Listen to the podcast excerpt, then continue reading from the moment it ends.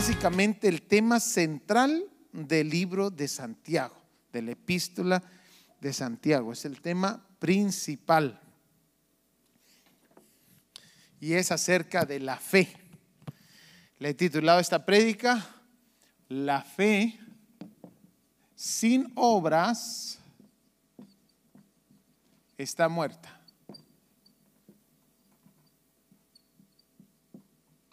Amén. La fe sin obras está muerta. Yo creo que ya necesito unos marcadores. Uy, este que está haciendo aquí. La fe sin obras está muerta. Eh, Johnny, si me traes uno azul, porfa, te lo agradezco. Amén. Miremos ahí en Santiago capítulo 2, versículo 14. Y quiero que ponga atención en esta, eh, en esta versión que voy a usar acá. Es la versión nueva traducción viviente. Me llamó la atención cómo lo dice aquí. Miremos lo que dice. 2 de Santiago, versículo 14. Dice, amados hermanos, ¿de qué le sirve a uno decir que tiene fe si no lo demuestra con sus acciones? Mire cómo lo dice. ¿De qué le sirve a uno decir que tiene fe si no lo demuestra con sus acciones? ¿Puede esa clase de fe salvar a alguien? Mire qué interesante. Versículo 17. Como pueden ver, la fe por sí sola no es suficiente, dice esta versión. A menos que produzca buenas acciones. Está muerta y es inútil. O sea, la fe sin obras está muerta y es inútil. Esta otra versión lo dice de esta manera, el versículo 17. Así también la fe, si no tiene obras, es muerta en sí misma. Mire qué interesante. Entonces, la fe tiene que estar acompañada de las obras. Este es uno de los libros más difíciles de comprender. Inclusive en la reforma quisieron borrar este libro de la Biblia. Quisieron borrarlo porque pensaban, amados hermanos, que no hacía eh, sentido con el resto de los libros de la Biblia, pero hace perfecto sentido. Usted puede investigar un poquito más de lo que le estoy diciendo. Este libro se trató de borrar de la Biblia, pero Dios no lo permitió. Porque, amados hermanos, aquí hay unas bases muy claves acerca de la fe con las obras. Ahora quiero explicar algo. Las obras no salvan.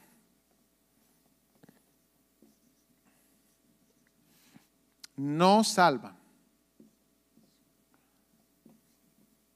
Amén. Es la fe la que salva. ¿La fe en quién, hermanos? En Jesús. Esa es la que salva. Pero las obras es la manifestación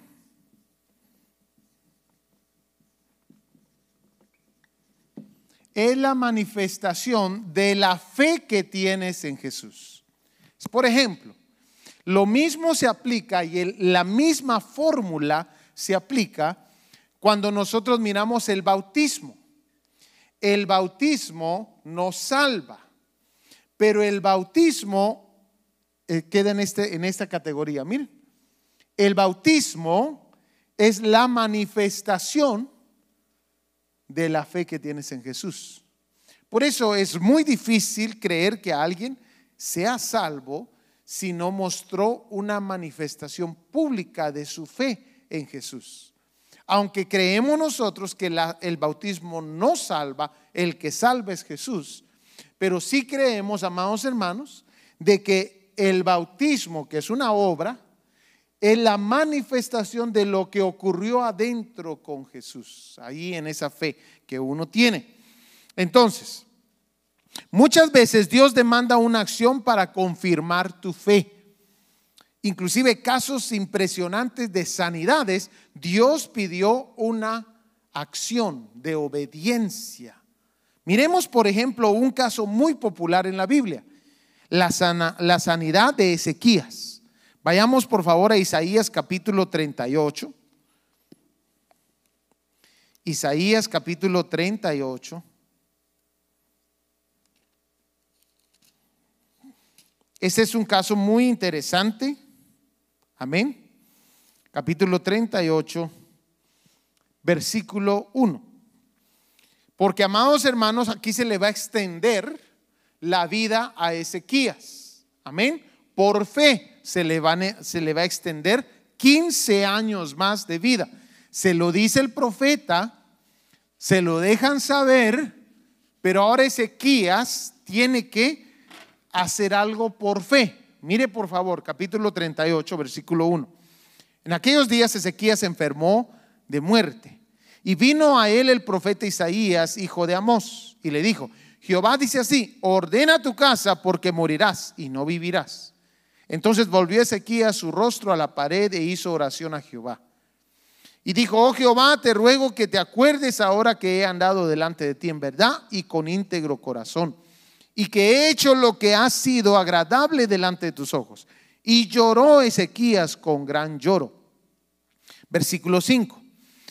Ve y di a Ezequías, le dijeron a Isaías, sí, a Isaías, ve y di a Ezequías, Jehová Dios de David, tu padre, dice así, he oído tu oración y visto tus lágrimas.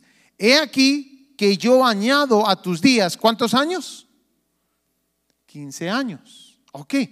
Y todo se mira muy bonito ahí, amados hermanos.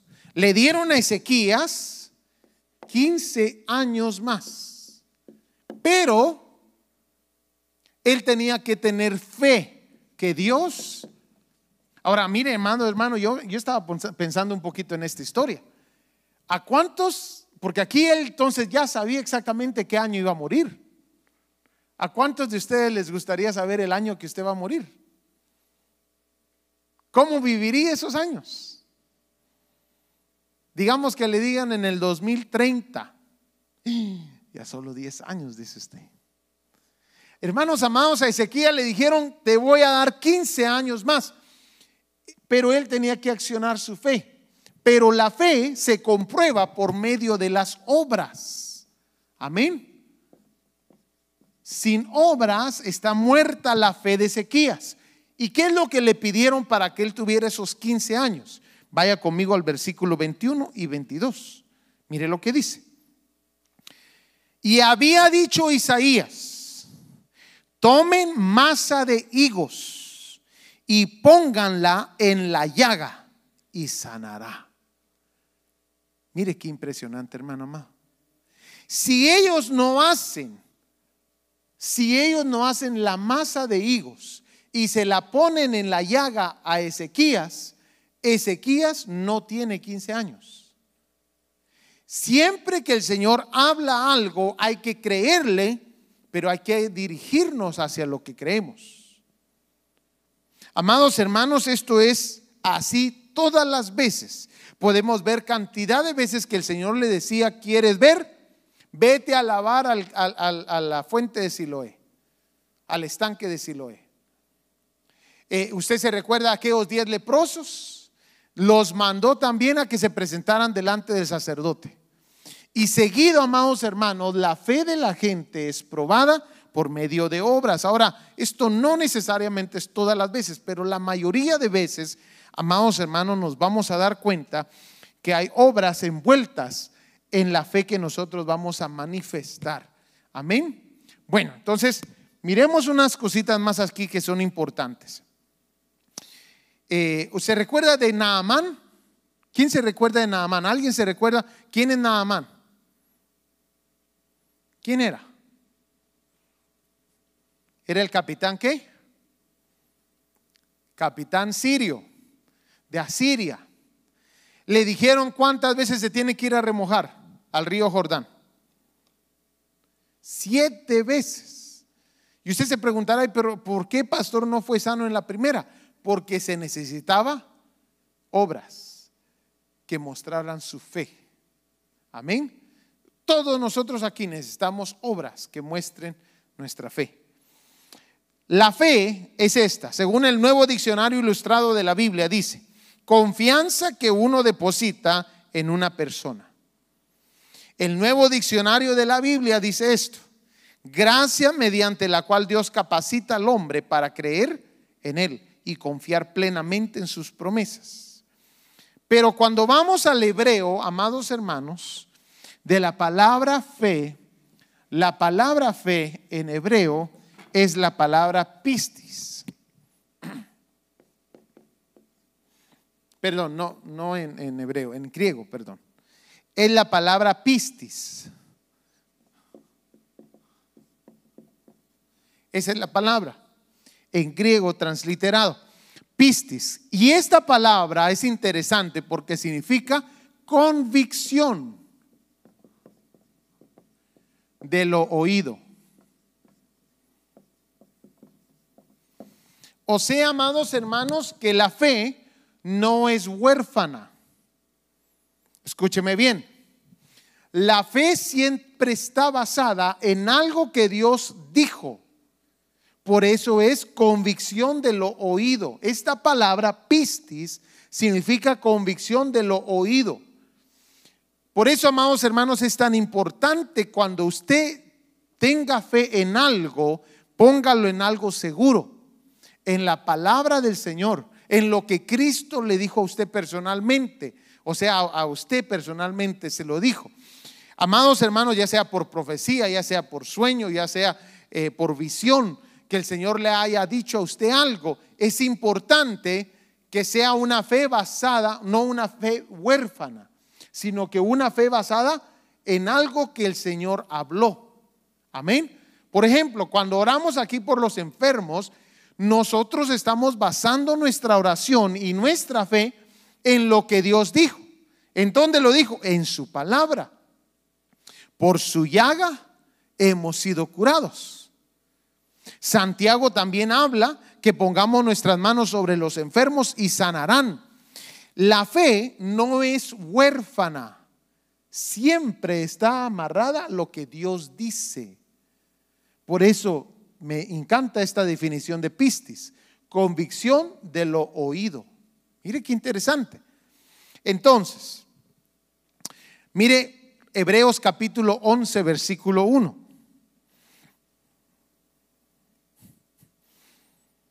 Es pues la fe la certeza, o sea, convicción, de lo que se espera. O sea, que ya se sabe que va a venir. La convicción de lo que no se ve. Convicción, o sea, certeza de lo que se espera quiere decir que si se espera tiene que estar basada en algo que Dios ya habló. Amén. Convicción, no, certeza de lo que se espera quiere decir de que está basada en algo que Dios ya dijo, pero también en la convicción de lo que no se ve. Esto quiere decir que ya existe. Amén. Convicción significa evidencia. Certeza significa seguridad, confianza. Mire, ¿sabe cómo es esto, amados hermanos? ¿Cuántos de ustedes han estado orando y clamando aquí por un problema que tienen y de repente se levantan, pero nadie les ha dado respuesta al problema, pero usted se levanta con una seguridad que todo va a estar bien. ¿Cuánto les ha pasado eso? Levanten la mano. Que usted se levanta de este lugar y usted sabe que todo va a estar bien. Bueno, escúcheme bien y yo quiero animarlo el día de hoy a que usted desee los aspectos de la fe. Vamos a hablar de dos aspectos de la fe. La fe tiene aspectos. El primero es la fe espiritual.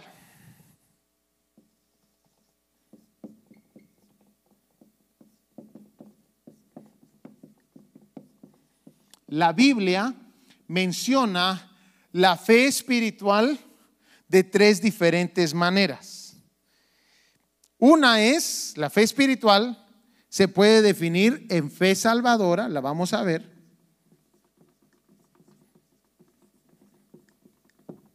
Dos, el, la fe como fruto, el fruto de la fe, o fe como fruto, pongámosle.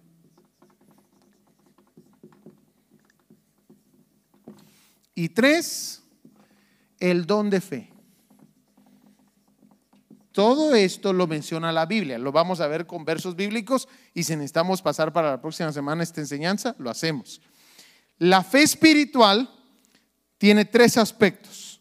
Es fe salvadora, ese es un tipo de fe.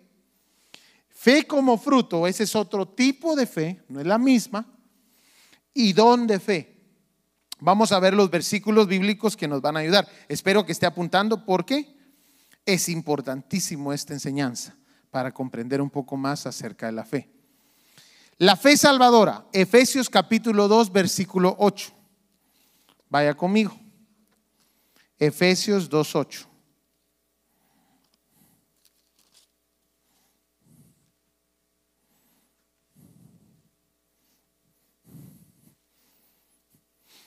Esta es la fe salvadora. La Biblia es clara que esta fe salvadora no proviene de usted. Nunca la pudo haber tenido usted por sí sola, por sí propio. Esta fe salvadora es un don de Dios, dice la palabra. O sea, Dios la mandó a su corazón para que usted creyera en Cristo. Usted se pregunta cuántas veces le he predicado a mi pariente y no comprende y no entiende lo que le estoy diciendo. Amados hermanos, comience a orarle al Señor, que mande una fe salvadora a esa vida. Mire lo que dice, por favor, eh, Efesios 2.8. Por, porque por gracia sois salvos, por medio de la fe, dice. ¿Y qué dice, hermano? Y esto no de vosotros, pues es que, don de Dios. O sea que la fe salvadora es un regalo de Dios para su vida. Es un regalo de Dios. Dios la puso ahí y de esa manera usted creyó. Por eso es, es erróneo que digamos, eh, ya acepté a Jesús. Más bien, Él nos aceptó a nosotros. Él fue el que inició, amados hermanos. Él puso en usted y en mí una fe salvadora para que creyéramos en su nombre. Amén. Esta fe aparece también en Juan capítulo 6, versículo 44. Mire por favor. Juan 6, 44.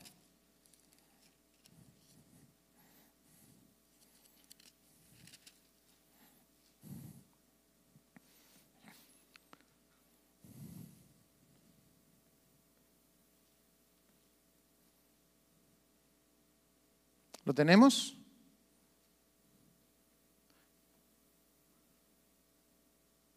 Dice así, ninguno puede venir a mí. Mire, ahí está claramente. Nadie puede venir a Jesús. Y mire cómo dice, si el Padre que me envió no le trajere, y yo le resucitaré en el día postrero. Juan 6, 44. Nadie puede venir a Jesús si el Padre no le pone a él que venga Jesús. Eso se conoce como la fe salvadora, es un regalo. Usted dice, pero ¿por qué a mí se me hizo tan fácil creer en Dios? Pero pregúntese, ¿cuántos años estuvimos que no creíamos? Amados hermanos, yo me recuerdo ir a la iglesia, a la iglesia popular, sentarme enfrente, ver los ídolos. Y yo decía desde muy pequeño, pero ¿por qué la señora esa tiene unos cuernos en la parte de abajo, como luna.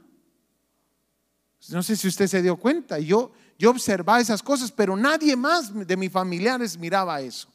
Yo no le podía preguntar eso a mi mamá porque capaz que me metía un, uno bueno ahí, un pellizcón. Pero yo comencé a notar cosas y yo comencé a darme cuenta como que se comenzaron a abrir mis ojos, amados hermanos. ¿A cuántos de ustedes sintieron que de repente se les abrieron los ojos a esto? A mí, Jerry, ¿te imaginaste estar en una iglesia? No, nunca. Ni por tu mente te pasó, ¿verdad? Brother Julio, did you imagine coming to a church and being a Christian? no, right? Ninguno de nosotros, amados hermanos, pero de repente Jesús vino y nos tocó.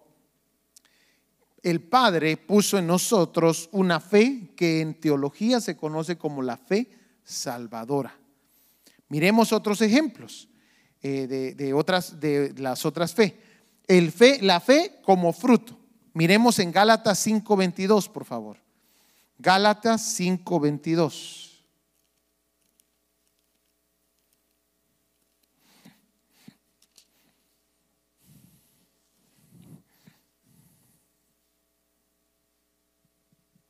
¿Lo tenemos?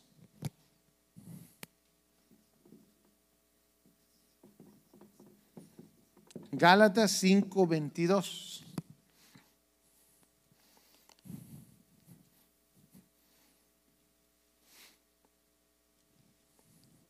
Dice aquí, mas el fruto del Espíritu es amor, gozo, paz. Recuérdese que dice fruto, o sea que es uno.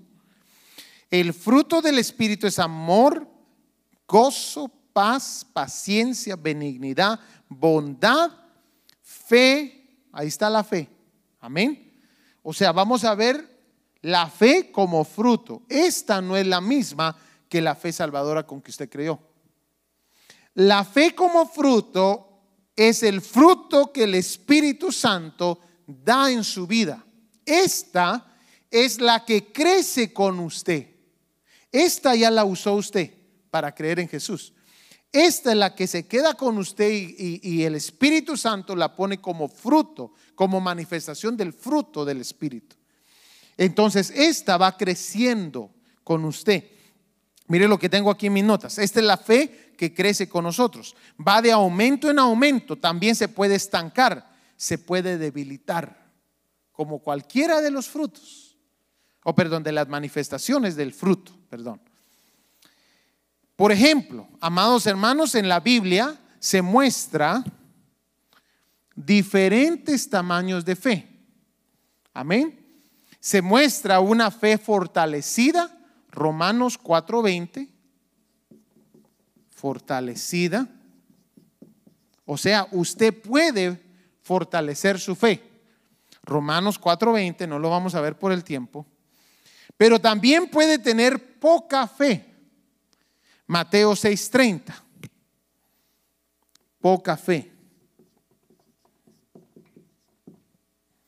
Pero también puede tener fe grande. Mateo 15:28.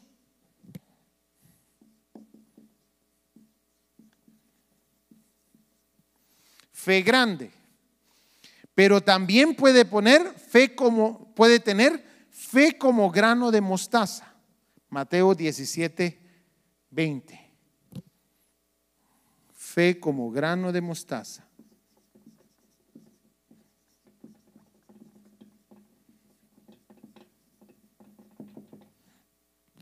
Fe como grano de mostaza. Entonces, la fe como fruto es aquella que puede ir creciendo. Y la fe de usted y la mía tiene que ir creciendo, amados hermanos. No se puede estancar. Ahora, escúcheme bien. Vaya conmigo, por favor, a Primera de Pedro.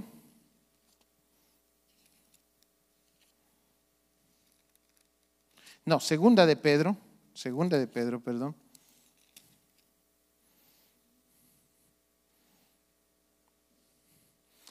Versículo, capítulo 1, versículo 5.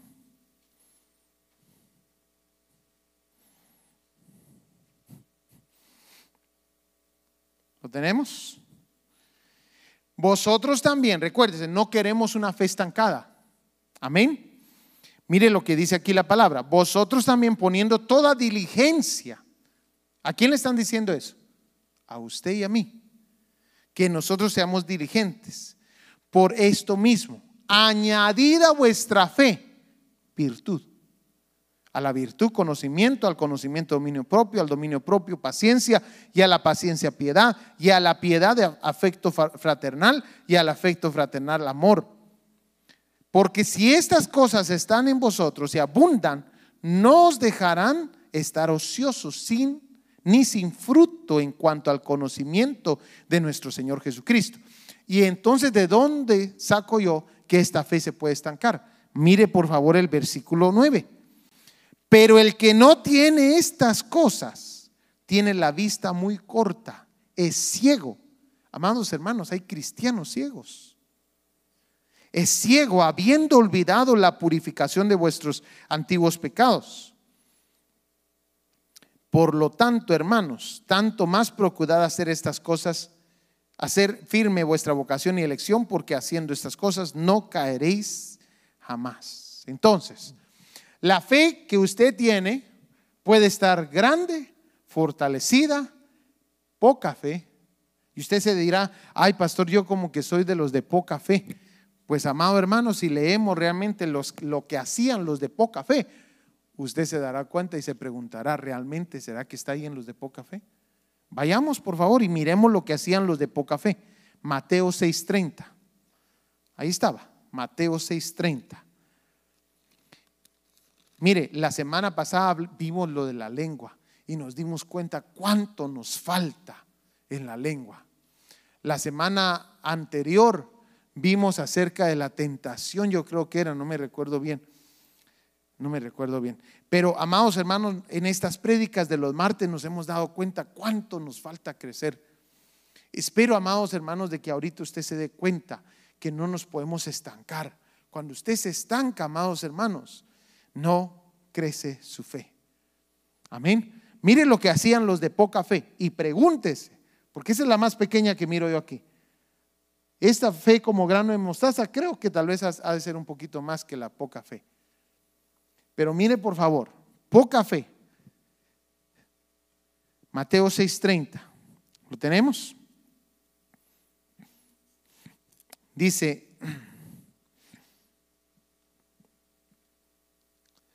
Eh, vamos a ver. El, el, contexto es este. Por tanto, el versículo 25, os digo, no os afanéis por vuestra vida, qué habéis de comer o qué habéis de beber, ni por vuestro cuerpo, qué habéis de vestir. No es la vida más que el alimento y el cuerpo más que el vestido. Versículo, ¿qué le dije? 28, 30. Y, si la hierba del campo que hoy es y mañana se echa en el horno, Dios la viste así, no hará mucho más a vosotros, hombres de poca fe. No os afanéis, pues diciendo, ¿qué comeremos o qué beberemos? ¿O qué vestiremos? Entonces, ¿a quién se está refiriendo como gente de poca fe? Aquellos que ponen mucho su interés en las cosas que se miran, en las preocupaciones, en los afanes hombres de poca fe. Ahora miremos los de fe como grano de mostaza. 17:20, Mateo 17:20. Por eso le dije, los de poca fe yo creo que son menos. Tienen menos fe que los de grano de mostaza. ¿Cuántos se consideran? No levante su mano. ¿Cuántos se consideran que son de los de poca fe? Los de poca fe, como nos dimos cuenta, son gente que está afanada, que está preocupada, que se preocupa rápido por las cosas. Pero ahora mire 17:20.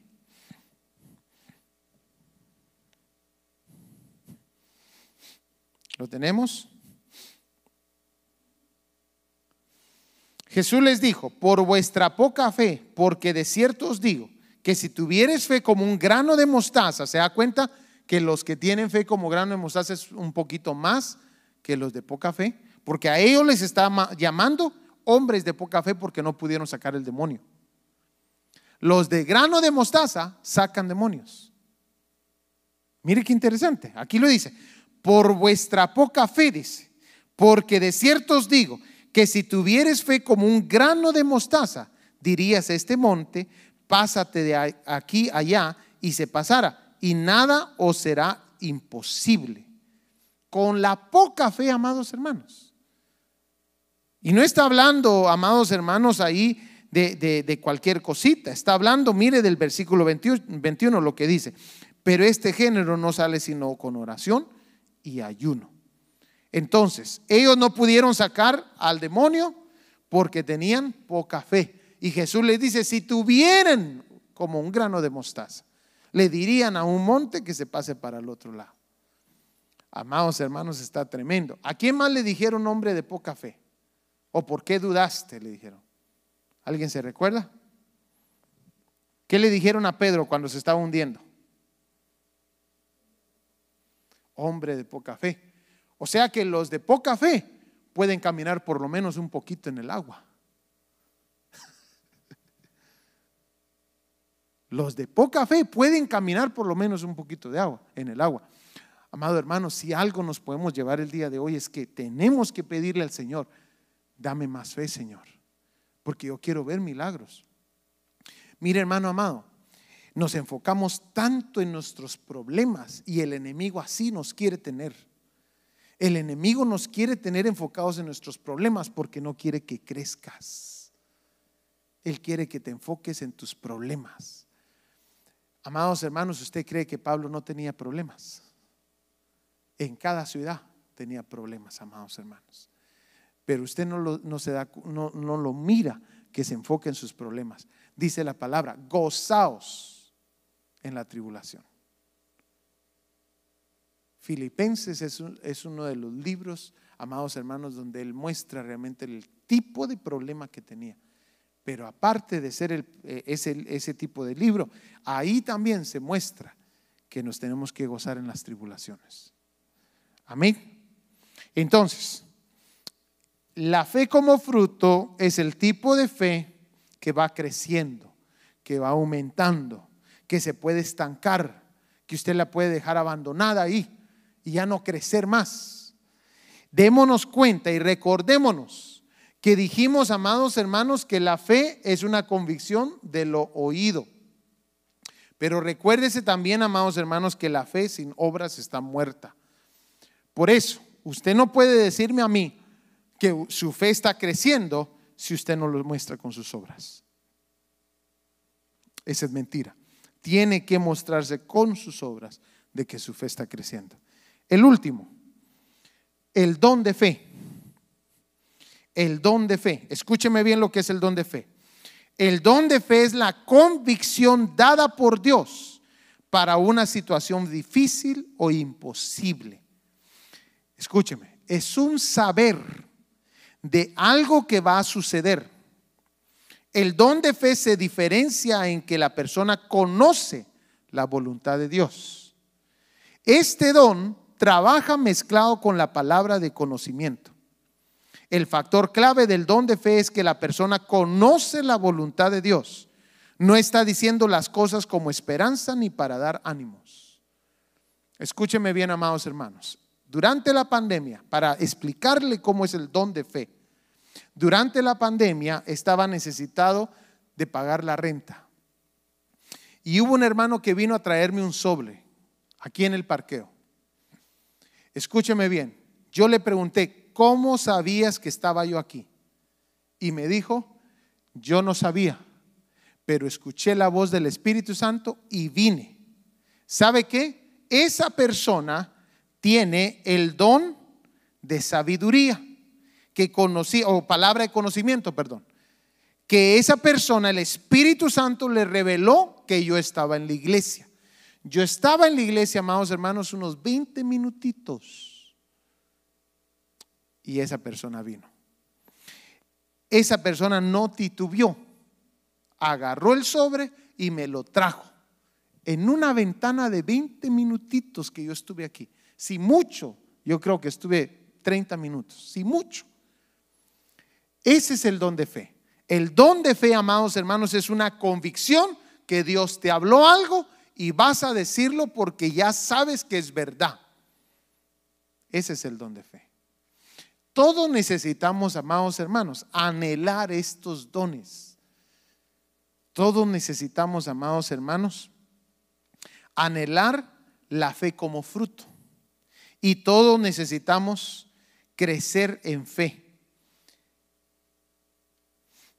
Hechos capítulo 27, versículo 21. Vaya conmigo y miremos este don de fe en otros ejemplos.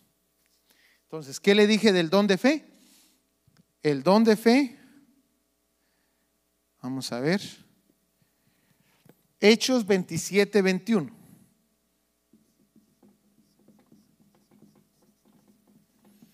Veintisiete, veintiuno. ¿A cuántos les ha pasado eso? Que usted sabe que algo va a ocurrir, que el Señor lo manda o que el Señor le dice y usted tiene esa convicción. ¿A alguien le ha pasado eso? ¿Ok? Amén. Mire lo que dice ahí. Hechos 27, 21. ¿Lo tenemos?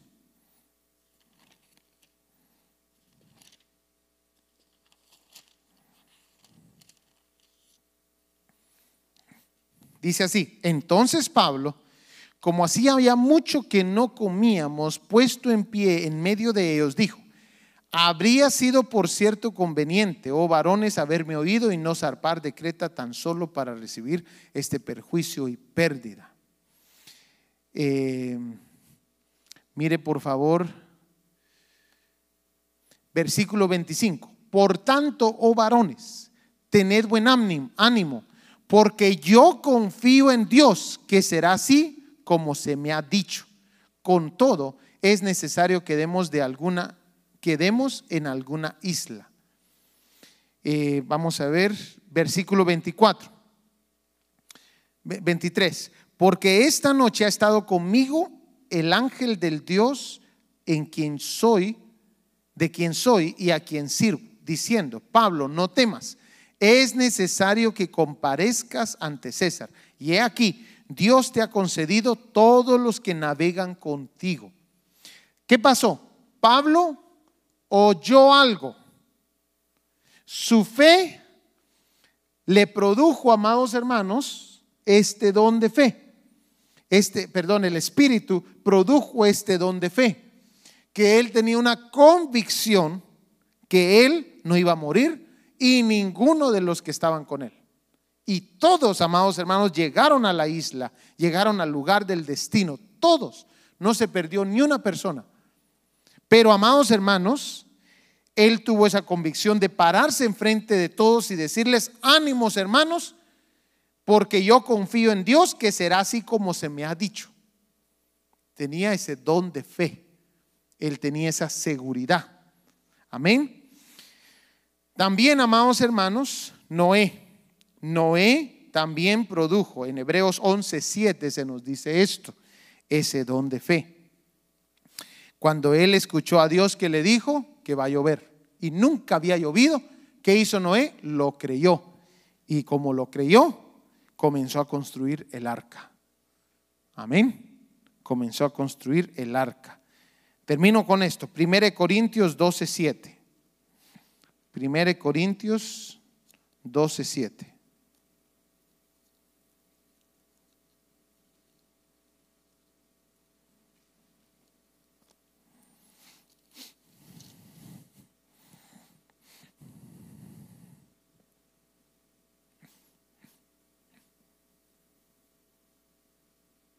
¿Lo tenemos?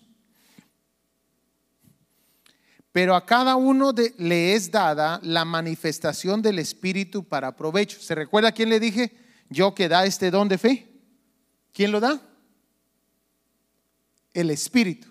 El Espíritu Santo da ese don de fe. No viene de usted. Amén. Eh, eh, perdón si no me expliqué bien. Ese don no viene de usted, viene del Espíritu Santo. Mire lo que dice porque a este es dada por el Espíritu palabra de sabiduría, a otro palabra de ciencia según el mismo Espíritu, a otro fe por el mismo Espíritu y a otro dones de sanidades por el mismo Espíritu, a otro el hacer milagros, a otro profecía, a otro discernimiento de espíritus, a otro diversos géneros de lenguas y a otro interpretación de lenguas. Pero todas estas cosas las hace uno y el mismo Espíritu, repartiendo a cada uno en particular como Él quiere. Entonces, amados hermanos, este don de fe, usted necesita anhelarlo. Es impresionante, hermanos, ese don de fe. Yo he tenido experiencias con este don de fe. Experiencias que las cuales eh, yo le dije la otra vez. Estaba en mi cuarto y se me cruzó una persona en la mente, un varón de Guatemala, y oí que me dijeron, no tiene para la renta. Llamé a la persona y, entre la conversación me dice, Juanito, ni para la renta tengo. Ahí estaba en mi cuarto. Yo llamé. Amén. Ese don de fe, ya uno sabe algo de la persona y tiene una convicción de lo que sabe. Amados hermanos, esta trabaja de la mano con los remas de Dios. Por eso póngase a leer la palabra de Dios. Ahí le puede hablar el Señor. Póngase a leer la palabra del Señor. Juan 8:28 dice, por eso Jesús añadió, cuando hayan levantado al Hijo del Hombre, sabrán ustedes que yo soy y que no hago nada por mi propia cuenta, sino que hablo conforme a lo que el Padre me ha enseñado. Amados hermanos, fe, convicción de lo oído. ¿Quién le dijo a Jesús? El Padre. O sea que el Padre tenía que hablar para que Jesús se moviera. Debemos desarrollar un oído para los remas de Dios y así hablar lo que es la voluntad del Padre. Amén. Esta es la fe espiritual. La fe natural es la que usamos todos los días. Usted tiene una fe natural, esa sí es propia suya. Pero le tengo noticias, esa es visible y temporal. ¿Cómo es la fe natural? Bueno, hoy todos ustedes, escúchenme bien, acá. Hoy todos ustedes, yo les dije, hermanos, se puede sentar por favor. Y usted hizo así, mire, y se sentó. Amados hermanos, usted tuvo y usó fe natural. No es ninguna de estas, es fe natural. ¿En qué? En que la silla se iba a quedar en ese lugar. Usted tuvo fe natural de que ahí iba a estar la silla y que nadie la movió. Y se sentó. Y todos están sentaditos. ¿Alguien se cayó? No. Usted tuvo fe. Es como, amados hermanos, todos los días usamos este tipo de fe natural. Pero recuérdese, esa es temporánea. Amén está basada en nuestros cinco sentidos. Por ejemplo, amados hermanos, usted se mete al carro, enciende el carro, agarra la llave y usted tiene fe de que el carro va a arrancar con la llave que está usando. Esa es fe natural. Otra, y otra un poquito más difícil. ¿Cuántos aquí toman vitaminas? Levanten la mano los que toman vitaminas. Solo una persona, hermanos. Dos, ok. Amados hermanos, cada vez de que usted toma vitaminas está usando la fe natural que tiene. Cuando usted agarra el puño de vitaminas y se las mete a la boca, usted tiene fe de que esas, de que esas píldoras sirven y, y, van a producir algo en su cuerpo. Usted ya le puso fe a esas píldoras, pero es, hermano, una fe natural. Amén. Una fe natural lo mismo eh, de, la regadera, lo mismo, amados hermanos, eh, cualquier otra cosa que usted haga que, que, funciona, como el carro, como la silla que le, le, platiqué, como los botones de on y off, todo eso está usando usted una fe natural. Pero yo le quiero animar. La fe espiritual, amados hermanos, esa fe no es temporánea. La fe espiritual es solo se posee en relación con Dios y solo se usa en, en algo que Él inició. Esta fe espiritual nunca es huérfana. Amén. Es invisible y eterna. Inclinemos nuestro rostro y cerremos nuestros ojos. Vamos a orar. Padre, en el nombre poderoso de Jesús. Te damos gracias por tu palabra. Y te quiero pedir, Señor, que nos des fe. Danos el fruto de la fe, Señor amado. Ayúdanos a alcanzar esas metas, pero también danos ese don de fe, Señor amado. Te lo pedimos por favor.